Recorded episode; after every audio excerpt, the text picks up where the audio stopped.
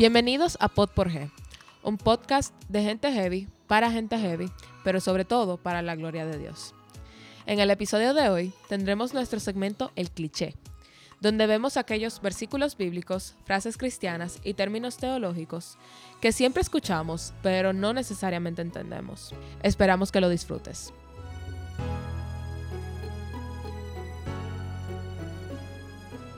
Hello, hello. Bienvenidos a un nuevo episodio de Pod por G, un podcast de gente heavy para gente heavy, pero sobre todo para la gloria de Dios.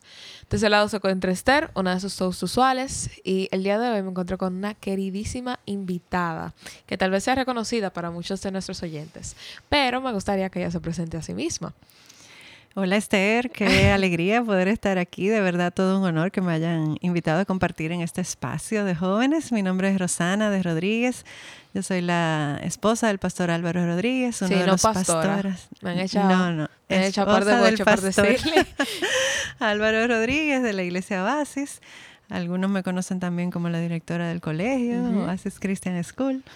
Y aquí estoy para que me hagan las preguntas que quieran. Sí, usted, usted dijo que usted es la esposa del pastor Álvaro y que también es directora de- del Colegio Oasis. Pero aparte de eso, dentro de la iglesia, ¿en qué otro ministerio la podrán ver a usted? Sí, dentro de la iglesia colaboro, bueno, muchos años colaboré en el Ministerio de Escuela Dominical, pero más recientemente en el Ministerio de Mujeres, em, también en, la, en el área administrativa bastante y pues básicamente en esas ahora mismo. Sí, pero, o sea, Rosana no necesita mucha presentación para aquí. Eh, es realmente es una de las figuras más reconocidas dentro de la iglesia Oasis. Eh, o sea, no se ríe así porque, o sea, usted la esposa del pastor Álvaro y Álvaro fue el pastor principal de la iglesia por muchísimos años aquí en la iglesia y lo sigue siendo. Entonces, es una figura bastante conocida. En fin, eh, nosotros hemos traído a Rosagna por aquí el día de hoy porque la consideramos muy apta para el tema que queremos tocar el día de hoy. En las últimas semanas de P por G hemos estado bastante festivos ya con eh, los diferentes episodios que sacamos para el mes de febrero, eh, ya sea para San Valentín, también sacamos uno por el Día de la Independencia. Y hoy eh, seguimos en las patronales de festividades porque eh, queremos hablar un poco de la sumisión en haciendo referencia al mes de la mujer que se celebra ahora en el mes de marzo. De hecho, justamente se celebra mañana, 8 de marzo. Y queremos traer este tema de la sumisión porque entendemos que esto es algo que hay veces que no lo comprendemos muy bien dentro de la iglesia y que ha sido un poco tergiversado en la cultura de hoy. Pero antes de entrarnos de lleno en el, en el tema del día de hoy, me gustaría hacer una pequeña pregunta a Ropehielo para conocer un poco más a Rosagna. Porque si bien es cierto que la conocemos de vista, tal vez no todos hemos tenido la oportunidad de conocerla de fondo. Entonces, nos gustaría saber cuál es su personaje femenino favorito de la Biblia. Wow, yo creo que hay muchos personajes que tienen cualidades que, que son admirables o que nos impactan, pero yo diría así rápidamente que María es una de ellas. Eh, impresionante cómo Dios irrumpió en su vida eh, y la trastornó completamente y ella tuvo esa, esa respuesta tan de rendirse a lo que Dios quería Sí. hacer con ella. Eh, y básicamente esa es una actitud que quisiera imitar siempre. Sí. Muy, muy bonito eso. Realmente nunca había pensado de María de esa manera. Siempre solamente la veía como ah, la mamá de Jesús. La, la Virgen que dio luz al Ajá, Salvador. Pero ajá. nunca lo había pensado de esa manera. O sea, de esa rendición que ella tuvo. Pero sí, le, le va a dar un chimo de mente en los próximos días. Entonces, eh, ya entrándonos al tema del día de hoy, de sumisión. Cuando nosotros hablamos de eh, sumisión, en términos del diccionario, de la la Real Academia Española define sumisión como la acción de someterse sin cuestionarlos a la autoridad o la voluntad de otra persona o a lo que las circunstancias imponen. Esto es una, una definición full de diccionario, pero usted, Rosana, ¿cómo usted me definiría lo que es la sumisión?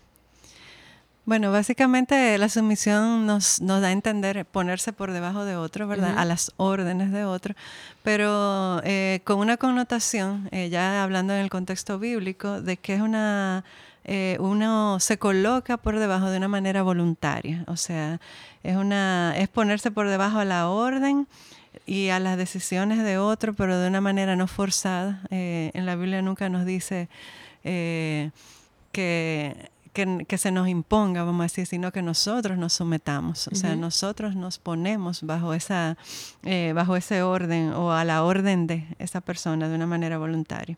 Y creo que eso es importante, sobre todo en el contexto bíblico. Sí, es, desde que pensamos en sumisión, siempre pensamos en la mujer al marido. Pero dentro de qué otros contextos podemos ver la sumisión? Sí, eso es sumamente importante porque realmente no debemos de verlo de una manera aislada, sino que más bien es un principio general, o sea, hay un principio de autoridad eh, que recorre toda la Biblia y que se, refiere en eh, se refleja en diferentes ámbitos. Lo vemos, por ejemplo, en las autoridades civiles, eh, hay gobernantes, eh, lo vemos en, el ambiente laboral, lo vemos en la familia, lo vemos en la iglesia, hay autoridades y en todos esos escenarios eh, estamos hablando de, lo mismo, ¿verdad? Hay alguien que está en autoridad y hay personas que se someten de manera voluntaria y siguen ese liderazgo y esto es para el orden, el buen funcionamiento y el bien común, ¿verdad? Yo creo que en ese contexto amplio es que debemos de, enfocarlo primeramente. Sí, porque yo creo que es importante resaltar que la sumisión es algo del creyente en general, no solamente de la mujer, porque si bien es cierto que la mansedumbre y la humildad es algo que se resalta mucho dentro del carácter de la mujer conforme al corazón de Dios o la mujer de Proverbios 31, realmente eh, la mansedumbre y la humildad es una característica que tiene que formar parte del cristiano no solamente de las mujeres, sino que los hombres deben de someterse a Dios primero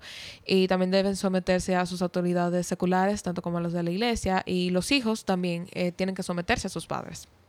Así es. Ahora, transicionando a la sumisión de la mujer al hombre, ¿dónde encontramos esto en la Biblia? Bueno, hay pasajes que son realmente eh, sumamente claros, que no están sujetos a ningún tipo de otro tipo de interpretación y que simplemente declaran que este es el orden de Dios. Eh, los encontramos específicamente, por ejemplo, en Efesios capítulo 5, los versos 22 al 24, eh, podemos eh, leerlo. Las casadas estén sujetas a sus propios maridos como al Señor, porque el marido es cabeza de la mujer, así como Cristo es cabeza de la iglesia, la cual es su cuerpo y Él es su Salvador. Eh, esto mismo se repite en Primera de Pedro 3, capítulo 1, donde dice que las casadas estén sujetas a sus propios maridos. Eh, lo vemos como una de las cualidades que debemos las ancianas enseñar a las más jóvenes en Tito capítulo 2, donde dice eh, sujetas las, las, las mujeres deben ser sujetas a sus maridos. O sea que se enuncia de una manera muy clara y muy llana, vamos a decir, en la palabra. Sí. Entonces, si vemos esto, que la sumisión es algo que es instituido por Dios en la Biblia, no podemos tomar la sumisión como que es algo malo. Ahora bien, sí hay que tomar en cuenta que la sumisión fue algo que nos instituyó Dios, pero también fue algo que fue eh, rota por el pecado. ¿Qué usted nos podría decir de eso?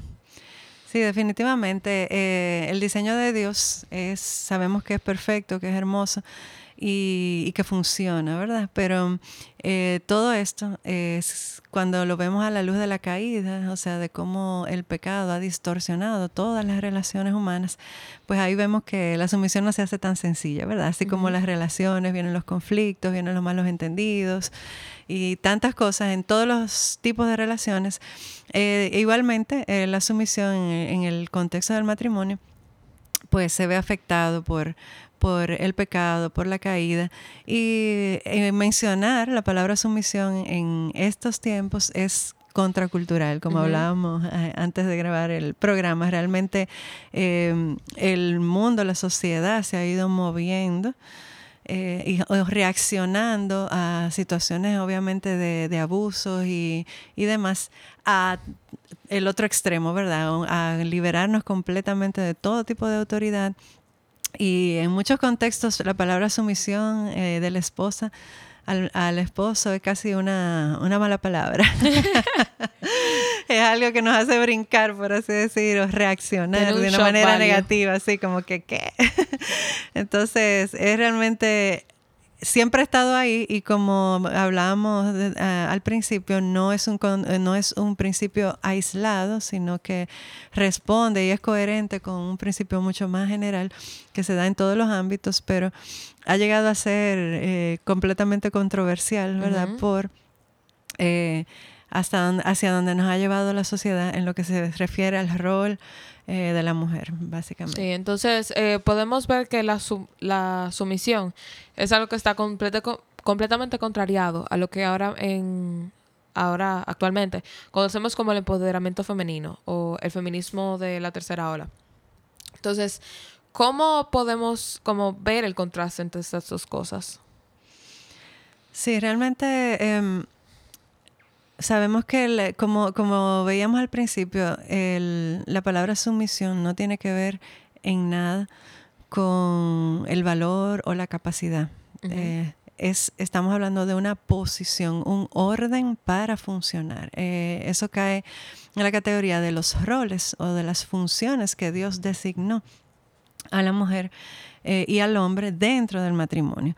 ¿verdad? Entonces, en ese sentido, en ningún momento la sumisión atenta contra el valor, contra la capacidad, contra la dignidad de la mujer. O sea, no estamos hablando que porque una mujer se, sume, se someta es porque es una ciudadana de segunda categoría, porque no tiene inteligencia, no, no, no tiene ninguna capacidad y lo único que sirve es para estar en su casa, ese tipo de cosas, ¿verdad? Sí, cabe mucho resaltar eso precisamente por eh, la celebración de este mes, del mes de la mujer.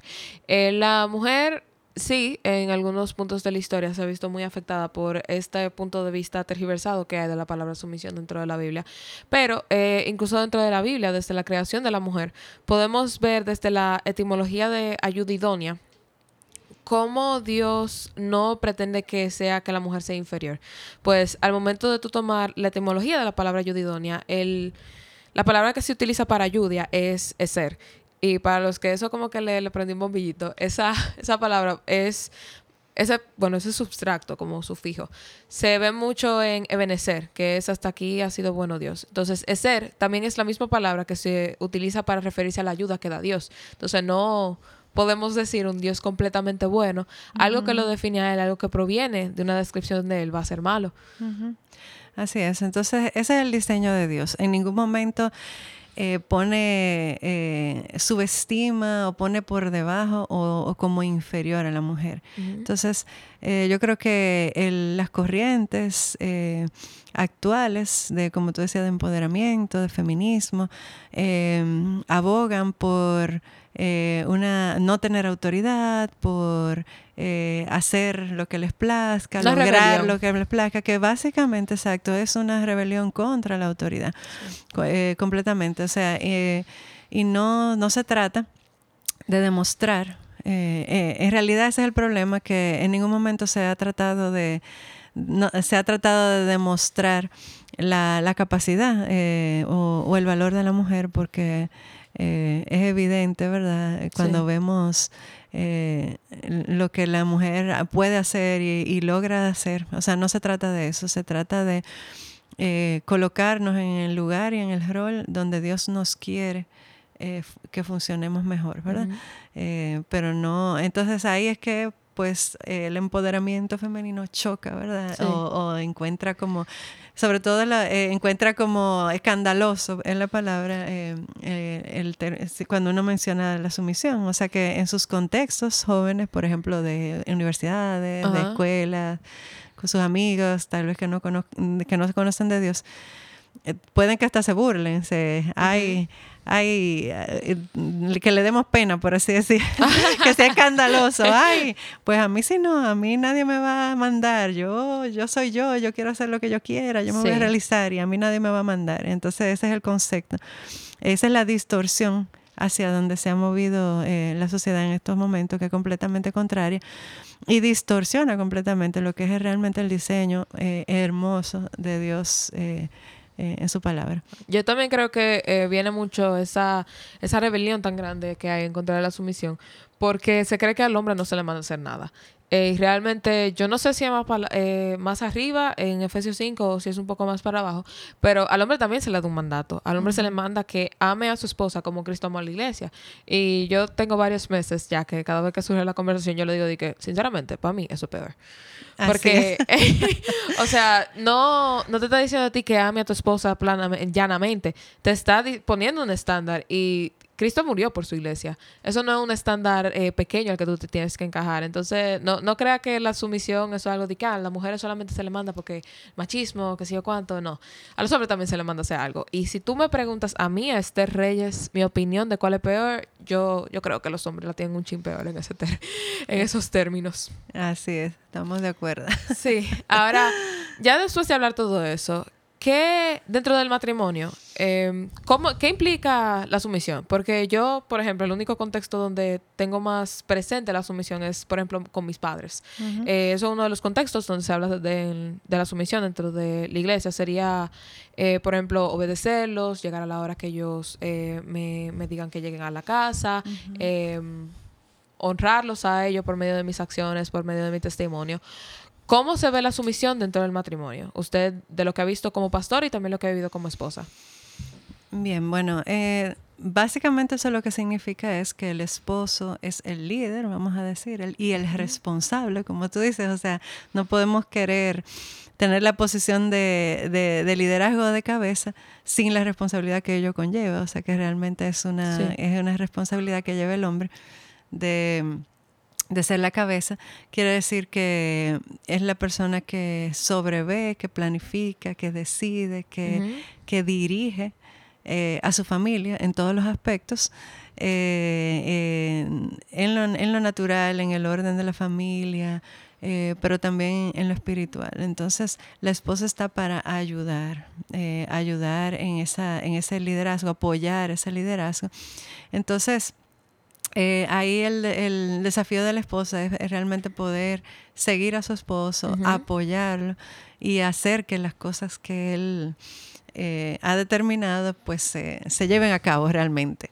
Pero significa eso que la mujer simplemente tiene que, o sea, ponerse un zipper en la boca y seguir todo lo que dice el hombre eh, ciegamente. Porque cuando dice ayuda idónea, yo lo escucho mucho como que, ah, ella no tiene ni voz ni voto en lo que se hace. Eh, ¿Eso sería así o...? No, no, así, eh, exacto. Eso es una duda válida. Y realmente la dinámica es muy interesante, que, como tú decías, que el esposo tiene un rol también. Y para que este diseño funcione, ambos tienen que, cumplir su papel. Eh, entonces, estamos hablando esto en un contexto de un, de, de un esposo que es eh, un líder sacrificial, ¿verdad?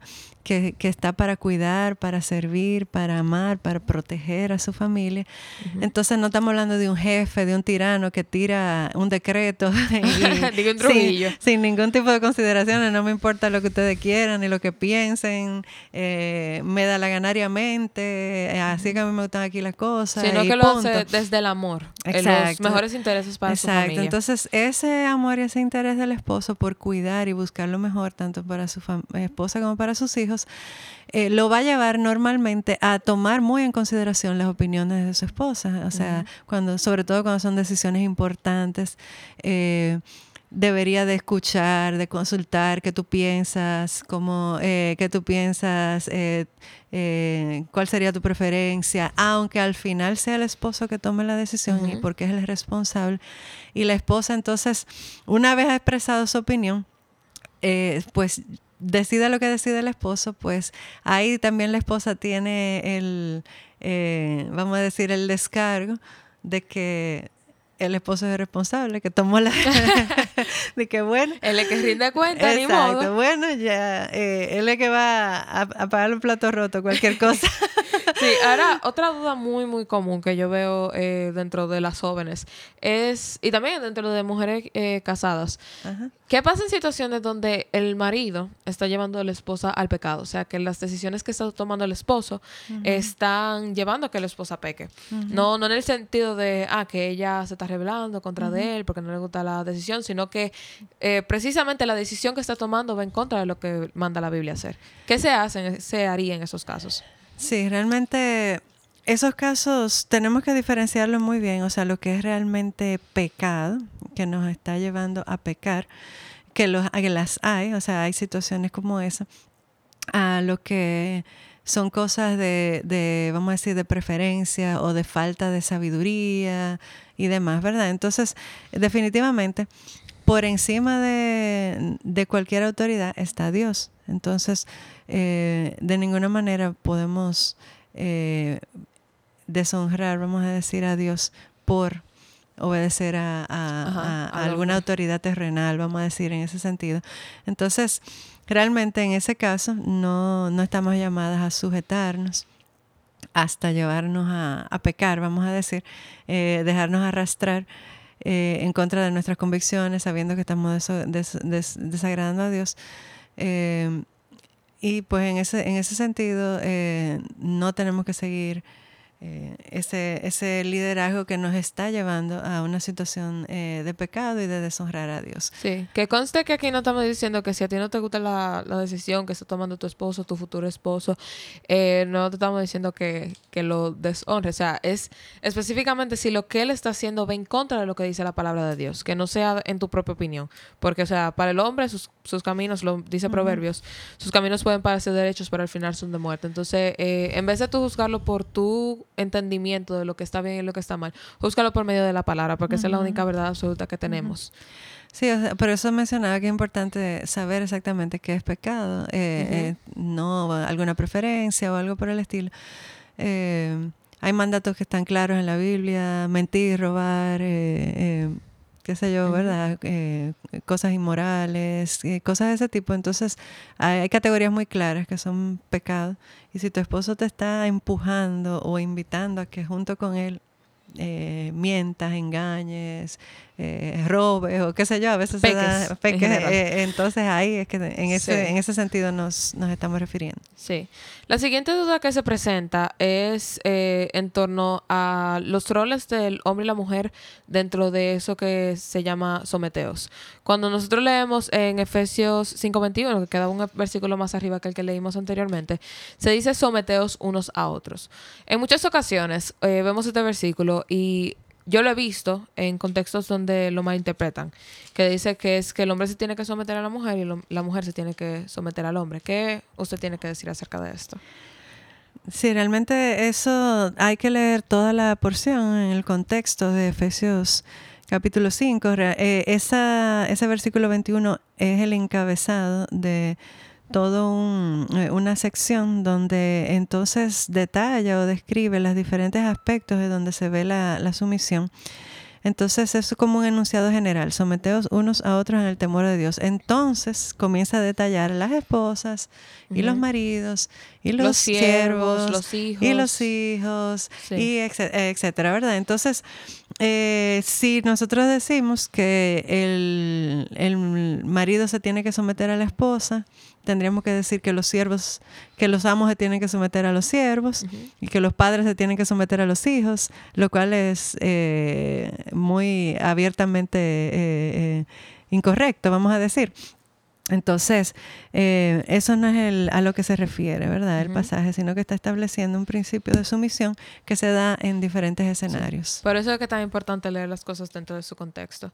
Entonces, ya para finalizar, eh, a modo de aplicación, como siempre hacen los pastores de aquí de, de Oasis, a modo de aplicación a la joven cristiana que quiere prepararse para ser sumisa a su futuro esposo, incluso a las mujeres ya casadas que quieren eh, trabajar esa parte de su vida.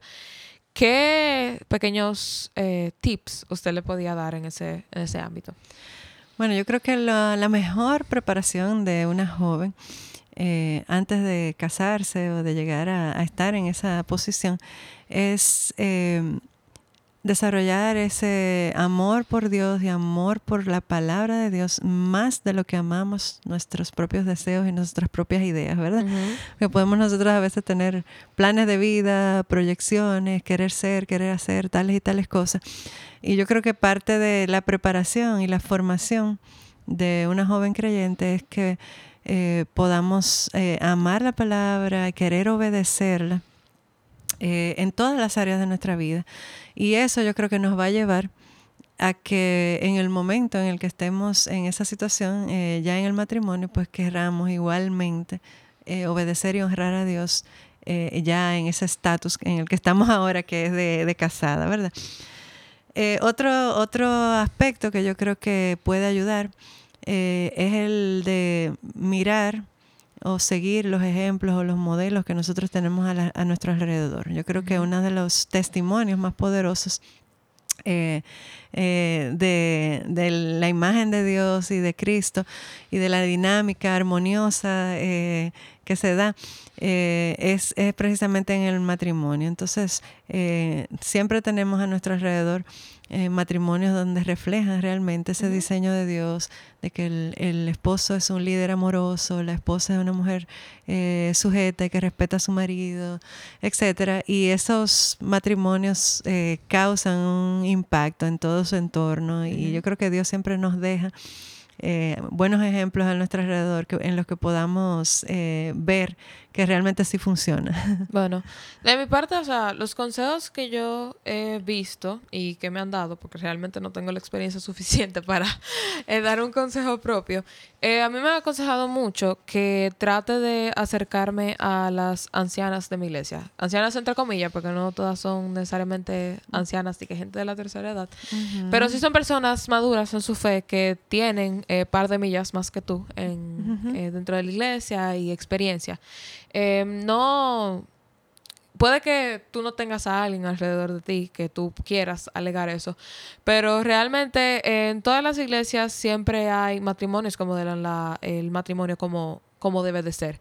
Eh, y también las ancianas, yo me imagino usted que lo podría decir, siempre están felices de dar consejos a las más jóvenes. Eh, yo lo escuché mucho en el tiempo que yo estaba en el instituto, eh, mi profesora del Ministerio de la Mujer. Ella decía que ella le encantaba cuando las jóvenes venían de ella a pedirle consejos, porque eso mostraba un profundo deseo de servir al Señor y eso era algo que ella se le hacía muy bonito. Entonces, eh, en el momento que tú quieras decir, ay, yo no tengo ningún ejemplo, yo te recomendaría que le ores a Dios para que abra tus ojos de esos diferentes ejemplos o incluso que los provea a tu vida si verdaderamente no hay. Y no tengas miedo de acercarte a una de las mujeres mayores de tu iglesia, porque, o sea, siempre están felices de, eh, de darte un buen consejo. Y otro consejo que a mí me dieron, que eh, resalta algo que hemos mencionado mucho en las reuniones, en algunos episodios, es que ocúpate de no casarte con un en yugo desigual. Porque eh, el consejo básicamente no era así. A mí lo que me dijeron fue, búscate a alguien a quien valga la pena someterse. ¿Y qué quiere decir esto? Una persona que, que, tiene su, su, que está completamente sometido a Cristo es alguien a quien vale la pena, eh, la pena someterse.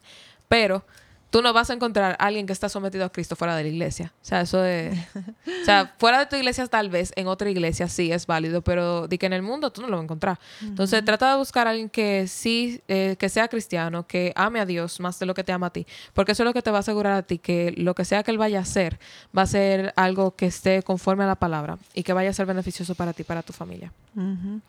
Wow, sí, eso, eso es una verdad muy grande. Eh, es importante decir que el principio de sumisión se aplica si estás casada con inconverso y si estás casado con, con eh, creyente. Eh, pero definitivamente, eh, como tú decías, Esther, obedecer a Dios y sujetarse a una persona inconversa que no ama a Dios, que, está dominada por sus pecados y que está arrastrando a su familia en direcciones que, ¿verdad? Que no compartimos los mismos valores y demás la verdad que sujetarse en ese contexto se va a hacer mucho más difícil, aunque desde el principio sigue siendo eh, válido. Sí, en Amos yo creo que lo dice eh, directamente, pueden dos caminar juntos si no están de acuerdo. Así es. Amos 4.4, si Así no me equivoco. Así es. Pero eh, una joven que quiere agradar a Dios y, que quiere que Dios, reflejar a Dios en esa área de su vida, yo creo que es muy sabio, ¿verdad? Que busque una persona creyente, que también tema a Dios y que esté sujeta a Cristo. Y la mujer Sí, entonces a su marido. Un creyente, Se hace un poco más fácil. un creyente y una persona que está sometida a Cristo, lamentablemente en estos tiempos no, no son lo mismo. Bueno, ese ese es otro tema. Sí, eso lo hablamos en otro episodio. Ahora, algunos recursos que nosotros podríamos recomendar en cuanto a la joven cristiana que quiere prepararse para su futuro esposo o la esposa que quiere trabajar esa área de su vida. Está preparándose para ser ayudidonia de Debbie Pearl. El carácter de la mujer virtuosa de Marilyn Jensen está disponible aquí en la biblioteca del seminario. Eh, una joven conforme al corazón de Dios y una mujer conforme al corazón de Dios, ambos de Elizabeth George. Y The Feminine Appeal de Caroline eh, Mahoney. Eso es más para las, eh, las que hablan inglés. Y ya en cuanto a artículos, se pueden, dentro de Joven Verdadero y Coalición por el Evangelio, hay infinidad de recursos muy buenos en- de- sobre estos temas. Ujú, Así es. Entonces, eh, yo creo que eso ha sido todo por el episodio de hoy. Eh, ha sido muy bonito tenerla por aquí, esposa del pastor, Rosana. A la orden, a la Sí, orden. eh, algo, dos cosas muy importantes que destacar es que la sumisión fue algo instituido por Dios, es parte del diseño de Dios. Y que ser sumisa ante tu esposo, esa, esa es una de las maneras en la que tú puedes mantener un buen testimonio de Cristo ante los inconversos. Porque, o sea, esto de la sumisión y amar a, eh, a tu esposa como Cristo ama a la iglesia, eso es eso fue instituido para humanamente nosotros poder reflejar el amor que Cristo tiene para su iglesia. Y esa es la manera en la que nosotros podemos mostrar al inconverso el amor que Cristo po- tiene para con sus hijos. Entonces, eso ha sido todo por el episodio de hoy. Un gusto tenerla por aquí, Rosana. Muchísimas gracias por la invitación. Sí, placer. todos los recursos mencionados van a estar en la descripción del episodio. Eh, lo pueden encontrar abajo en la cajita. Y sí, nos veremos en una próxima. Bye. Bye. Gracias por escuchar un nuevo episodio de Pod por G. Esperamos que lo hayas disfrutado. Si quieres conocer más información de P por G Adolescentes, puedes seguirnos en Instagram, arroba PXG Adolescentes, o puedes encontrar nuestro podcast como PodXG en todas las plataformas de podcast.